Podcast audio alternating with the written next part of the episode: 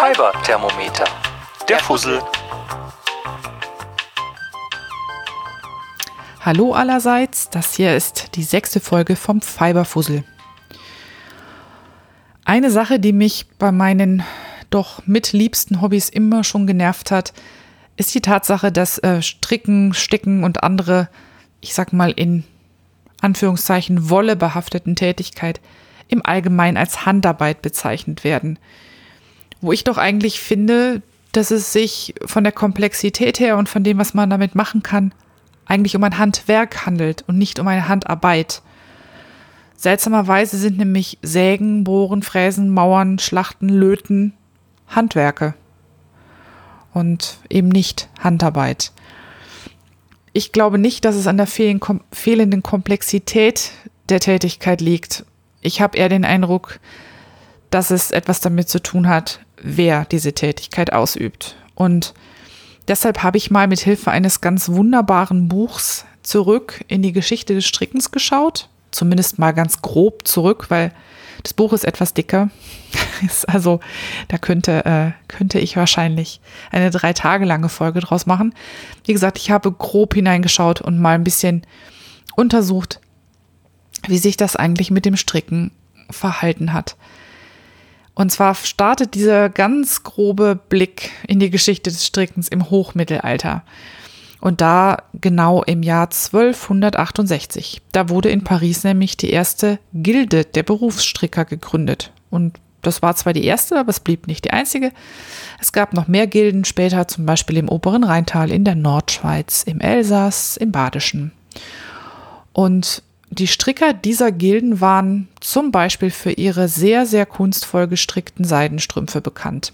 Die wurden nicht mehr von Frauen getragen, sondern die standen bei adeligen Damen und Herren hoch im Kurs. Und diese Strümpfe kosteten ein kleines Vermögen. Stricken war also etwas hoch ehrenwertes. Stricken war sehr lukrativ. Und dass es dafür eine Zunft oder eine Gilde gab, zeigt auch, Stricken war ein Handwerk. Stricken war nicht Handarbeit. Und in Nürnberg, da gab es auch so eine Zunft, nämlich die der Nürnberger Strumpf- und Hosenstricker. Und wer dort eintreten wollte, der musste eine vierjährige Lehrzeit und eine vierjährige Gesellenzeit absolvieren.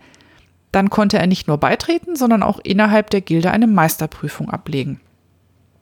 Und dass ich jetzt immer eher gesagt habe, ist kein Zufall, denn neben Kenntnissen im Stricken musste das zünftige Gilden, zukünftige Gildenmitglied auch Mitglied sein. Das dumme Wortspiel ist Absicht, Entschuldigung dafür, aber Frauen war die Mitgliedschaft untersagt in dieser Gilde. Kein Penis, kein Eintritt. Stricken ist schließlich ein Handwerk. Dabei war es eigentlich auch damals nicht so, dass Stricken überall Männersache gewesen wäre. Also im ländlichen Raum, so auf, auf den Dörfern, wurde von der Schweiz übers Münsterland bis auf nach Norwegen immer schon viel gestrickt. Aber von allen. Von Frauen, von Männern, von Kindern. Und das meistens für den Hausgebrauch. So die Socke musste halt her, aber eben auch, um was dazu zu verdienen. Und hier waren es durch die Jahrhunderte hinweg besonders die Frauen, die mit dem Stricken dazu beigetragen haben, dass die Bevölkerung ganzer Landstriche am Leben erhalten werden konnte. Sehr bekannte Beispiele sind die Strickkultur zum Beispiel auf den Shetlandinseln. Ich habe dazu in Folge 8 vom Fiberthermometer mein Segment aufgenommen. Und ähm, auch in Tirol mussten Frauen nach dem Niedergang des Silberbergbaus zu den Nadeln greifen, um ähm, ihre Familien zu unterhalten. Das war übrigens im 17. Jahrhundert. Im 19. Jahrhundert gab es in Deutschland, zum Beispiel im Taunus, die Kartoffelkrankheit, weshalb ähm, die Landwirtschaft am Boden lag. Und auch hier waren es die Frauen, die mit speziellen Strickfähigkeiten und ganz besonderen Textilien dazu beitrugen, dieses wirtschaftliche Tal ein bisschen auszugleichen. Und in Norwegen kennt man ja auch, wurde immer schon viel gestrickt. Es gibt ja die berühmten Norweger Muster. Und eines der ikonischsten Norweger Muster, der Norweger Stern, hat 1853 eine, ich glaube, Ziegenhirtin war sie von Beruf. Also Beruf in Anführungszeichen. Ähm, und zwar, das war Marit Emstad. Die hat diesen Norweger Stern entworfen und hat damit später maßgeblich zum Überleben der Gemeinde Selbu beigetragen. Denn dort wurden im 20. Jahrhundert die Steinbrüche geschlossen und dann hat zeitweise das ganze Dorf vom Verkauf der Handschuhe mit dem berühmten Norweger Stern aus dem Handrücken gelebt. Dieser Stern, der heißt eigentlich die Selbu-Rose und ähm, der schmückt heute nicht nur das Wappen der Stadt, gleich dreimal, oder das Wappen der Gemeinde, eine Stadt ist es, glaube ich, auch heute nicht, sondern ist auch in abgewandelter Form das Logo des staatlichen Öl- und Gaskonzerns Statoil geworden. Ähm, der Konzern heißt übrigens heute nicht mehr so, der heißt seit 2018 Equinor, aber der Stern im Logo ist geblieben. Ich habe mir mal Selbus Wikipedia-Seite angeschaut und das ist schon sehr interessant. Im ersten Absatz wird zwar erwähnt, dass der berühmte Stern mit dem nebenbei in Selbo heute noch ziemlich viel Geld verdient wird. Der Ort lebt nämlich von Strickwaren unter anderem, dass der Stern von Marit Emstad entworfen wurde. In der Rubrik bekannter Söhne und Töchter der Gemeinde wird sie aber auf derselben Wikipedia-Seite nicht erwähnt. Zumindest nicht auf der deutschen und der englischen Seite. Da hat es dann ein Widerstandskämpfer hingeschafft, eine Langläuferin und eine Serienmörderin aber die Ziegenhirtin und Strickerin, deren Entwurf das Auskommen von so vielen Menschen in der Gemeinde gesichert hat, ist dafür scheinbar irgendwie nicht relevant genug. Das könnte ein Wikipedia-inhärentes Problem sein, aber das sei mal dahingestellt. Ja, gibt es jetzt diesen Punkt in der Zeit, wo aus Handwerk plötzlich Handarbeit geworden ist? Ja, es scheint, als gab es den, gab es den tatsächlich. Ähm, diesen Zeitpunkt, als Stricken dann überwiegend Frauensachen wurde, Frauensache wurde und damit auch Handarbeit, nämlich mit der Erfindung und der Verbreitung von Strickmaschinen. Von da an war das Handstricken von einer gewerblichen Tätigkeit, mit der man gelegentlich auch mal Geld verdiente, zu einer freien Arbeit geworden. Und Handstricken wurde weiblich, weil es sich kaum noch lohnte. Denn die maschinelle Produktion von Strickwaren hat eigentlich den, den großen Teil des Marktes ähm, dann am Ende bestimmt. Und Dinge dann noch von Hand zu stricken war etwas, was man gemacht hat, wenn man sich die anderen Sachen nicht leisten konnte oder wenn man es halt einfach zum Spaß gemacht hat oder was auch immer. Aber die, die große Masse an Textilien wurde maschinell hergestellt und damit war Handstricken sozusagen vom Markt.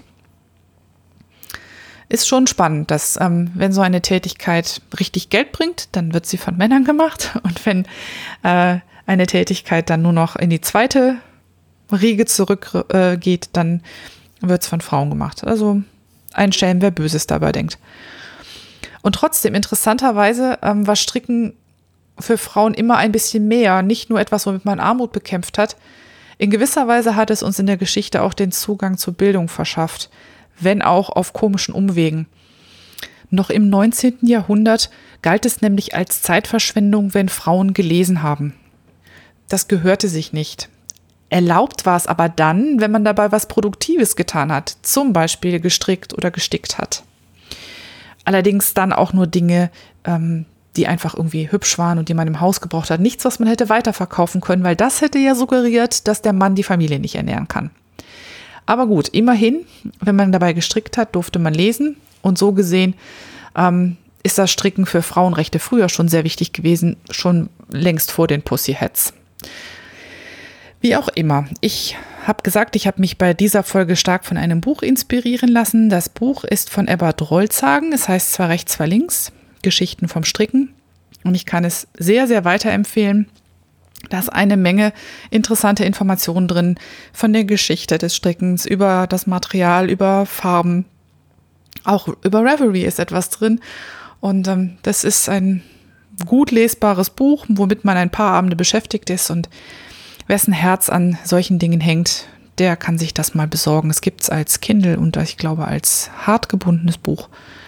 Und ja, Lesetipp für die Ferien sozusagen. Das wäre es von meiner Seite aus von heute.